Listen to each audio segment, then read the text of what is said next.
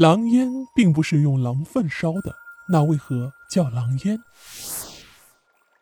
在古时候啊，只要狼烟四起，就代表着有战争即将发生，边疆不平静。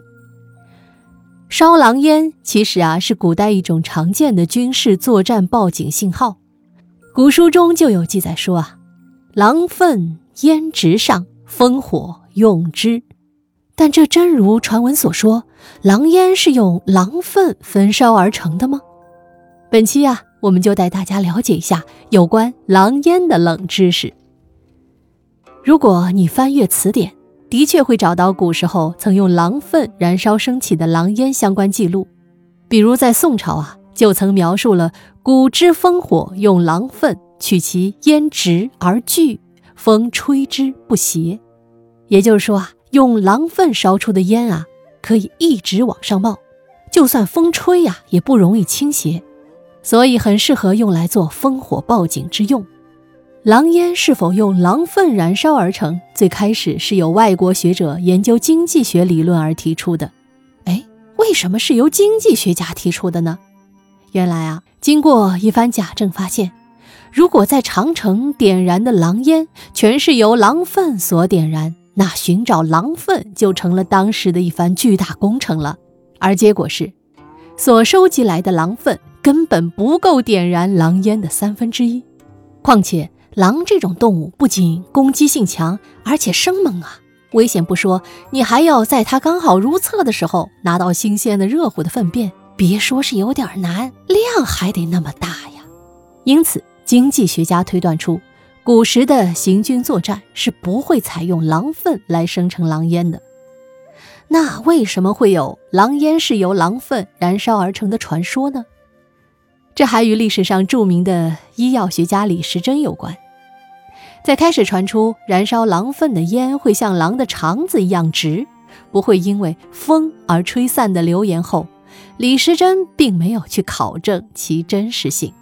他还在《本草纲目》中记录下了狼因其肠子直，其排泄的狼粪点燃也是直上烽火的传言，且夸大了狼粪的作用。还称其燃烧狼粪效果最好等等这样的虚假信息。随着这些人的相关记录和谣传，狼烟是用狼粪烧出来的烟，这个谬论啊，就以讹传讹，流传到现在。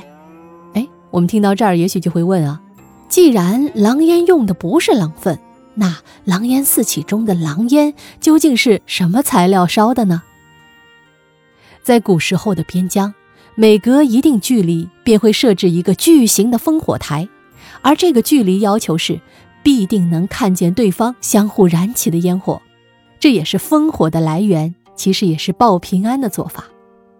除此之外，白天与夜晚所燃烧的材料也不大相同，在白天先以干柴点燃，再配以半湿柴共同燃烧而成。在这个过程中，加以合适的油脂类助燃产品，升起来的烟大多为又浓又直的黑烟。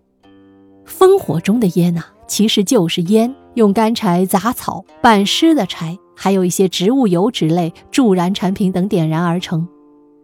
到了夜晚，由于光线啊不及白天，便点燃烟火。当时收集的动物粪便完全不够夜间燃烧。于是就地取材吧，利用红柳、梭梭树、杂草与干树枝进行燃烧，而这些物资混合起来效果奇佳，也达到了原先的目的。如果到了雨天，烧烟便不再有任何意义。这时候会派出专人前往最近的烽火台进行信息传递和观察敌情。另外呢，还有一种传说啊，说之所以取名狼烟。是因为当时中原的人首次见到游牧民族时，被他们的速度与力量所折服，就像狼一般的聪明与锋利。加之信息的交流不通畅，误传突厥人的祖先是狼进化而来，而他的妻女也是狼所演变，故此突厥人所组成的军队也被称为狼队，领导人被称为狼主。其实这种说法的来源可信度不是很高。但有一个重要的理由是，因为游牧人喜欢生食动物之肉，且将动物的皮毛做成衣服、帽子等等装备自己，好让自己隐秘在丛林当中，被当作动物而方便进行偷袭活动，从而有了放狼烟，寓意着狼来了的游牧民族入侵的说法。但其实，在少数民族的文化中，尤其在西北地区，的确信仰着狼是他们的祖先的文化。从以往的历史记载来看，匈奴人信仰的狼图腾便是最有力的证据之一。唐朝时，吐蕃国也同样信仰狼作为他们的民族神，故唐朝把吐蕃称作狼国。这样一来，燃烧狼烟就代表着有外敌入侵，预示着边境即将发生战争。因狼放烟本身与狼无任何关系，只是一种比喻象征罢了。因此，狼烟便由此而来。当然，狼烟作为古时候的军事报警信号，传达的速度也是很可观的，可做到一夜就擒万里。狼烟作为重要的古代军事通讯手段，被一直沿用到了明清时期，有效并及时地帮助了国家抗击外族入侵，为国家做出了重大贡献。尽管到了如今，它失去了原先的职能。但它却早已成为了我国非物质文化遗产的一部分。至今，在山东的烟台，作为明朝海关防御部署、抗击倭寇的重要关口，在当地还设置了类似烽火台的狼烟墩台，继而被当地人称作了后来的烟台。在历史的沉淀下，成为了我们怀古历史的重要见证。